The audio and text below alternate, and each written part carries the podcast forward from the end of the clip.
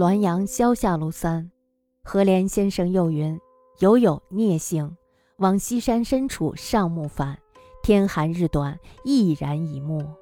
未有虎患，节绝力行，望见破庙在山腹，急奔入。时已熏黑，闻墙偶人语曰：“此非人境，谈月可速去。”心知是僧，问：“师何在此暗坐？”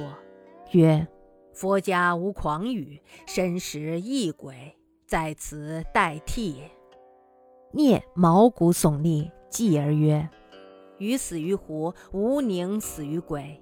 吾与师共宿矣。”鬼曰：“不去亦可。”但幽冥异路，君不胜阴气之亲，我不胜阳气之说，君自促不安耳。各占一隅，勿相近也。聂遥问代替之故，鬼曰：上帝好生，不欲人自戕其命。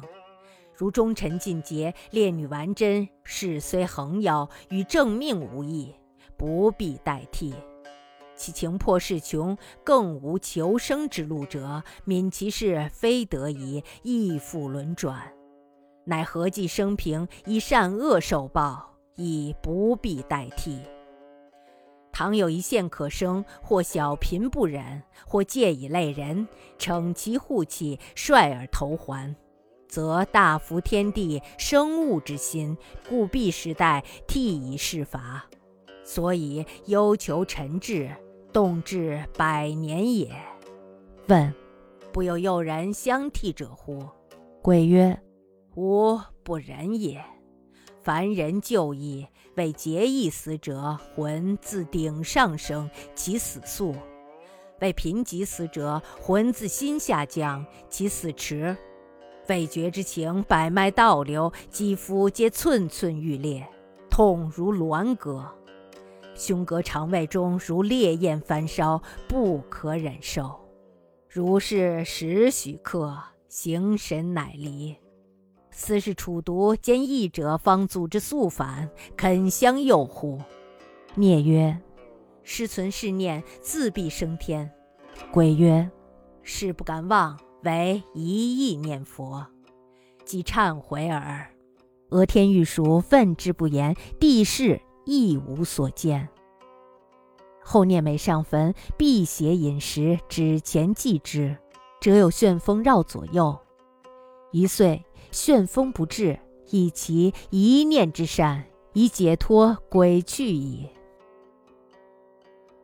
何南安先生又说，有一个姓聂的朋友前往西山深处上坟回来，天寒日短，暮色降临。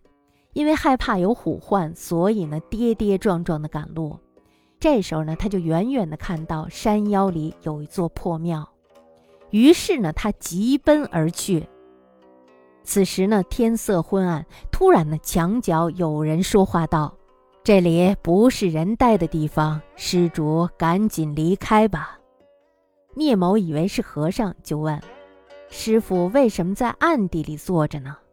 这个人答道。佛家不说谎话，我呀其实是个吊死鬼，在这里呀等替身呢。聂某呢此时是吓得毛骨悚然，浑身发抖。过了一会儿呢，他说：“与其呀死在虎口，还不如死在鬼的手里呢。我今天呢就和师傅一起住宿了。”鬼说。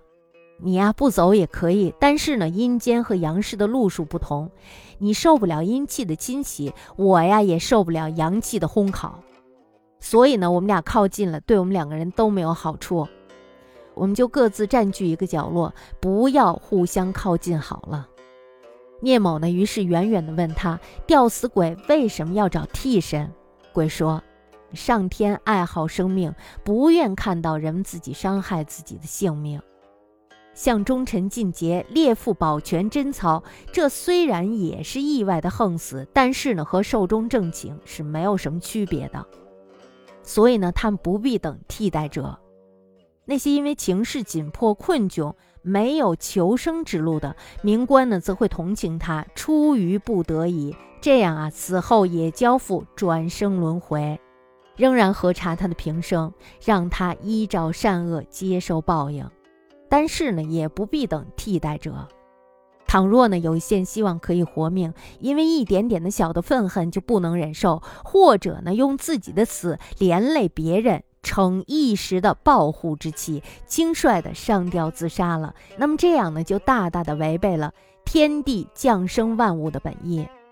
所以呢，一定要让他等待替身，以示惩罚。因此呀，有鬼魂滞留在阴间，动不动就是上百年之久。聂某这时候就问了，说：“不是有引诱他人来替代的吗？”这时候鬼就说了：“说我不忍心这样做呀。凡是人上吊为结义而死的，魂从头顶上升，这种人呢，他死的非常的快。”为了愤恨妒忌而死的魂会从心脏往下降，所以呢，这样死的非常的慢。没有断气的时候，变身血脉倒涌上来，肌肤每寸呢都像是要裂开一样，疼的好比是一刀刀的零碎的剜割。胸腹肠胃呢也如同是被烈火焚烧一样，无法忍受。像这样呢，要过十来刻的时间，形神才能分离。想想这样的痛苦，所以呢，看见上吊的人就要阻止他，让他赶快回头，还肯去引诱他吗？聂某说：“师傅有这样的念头，自然一定是要升天的。”鬼说：“哎，不敢有这样的妄想呀，只是一心一意的念佛，希望忏悔罢了。”不久呢，天就亮了。聂某再问，对方不说话了。仔细看，什么也没有了。后来呢，聂某每次上坟必定携带饮食纸钱祭奠这个鬼，每次呢总有旋风围绕左右。有一年呢，他又去祭拜，但是此次旋风再也没有来。料想呢是这个鬼因为一念之善，所以摆脱了鬼的生活了。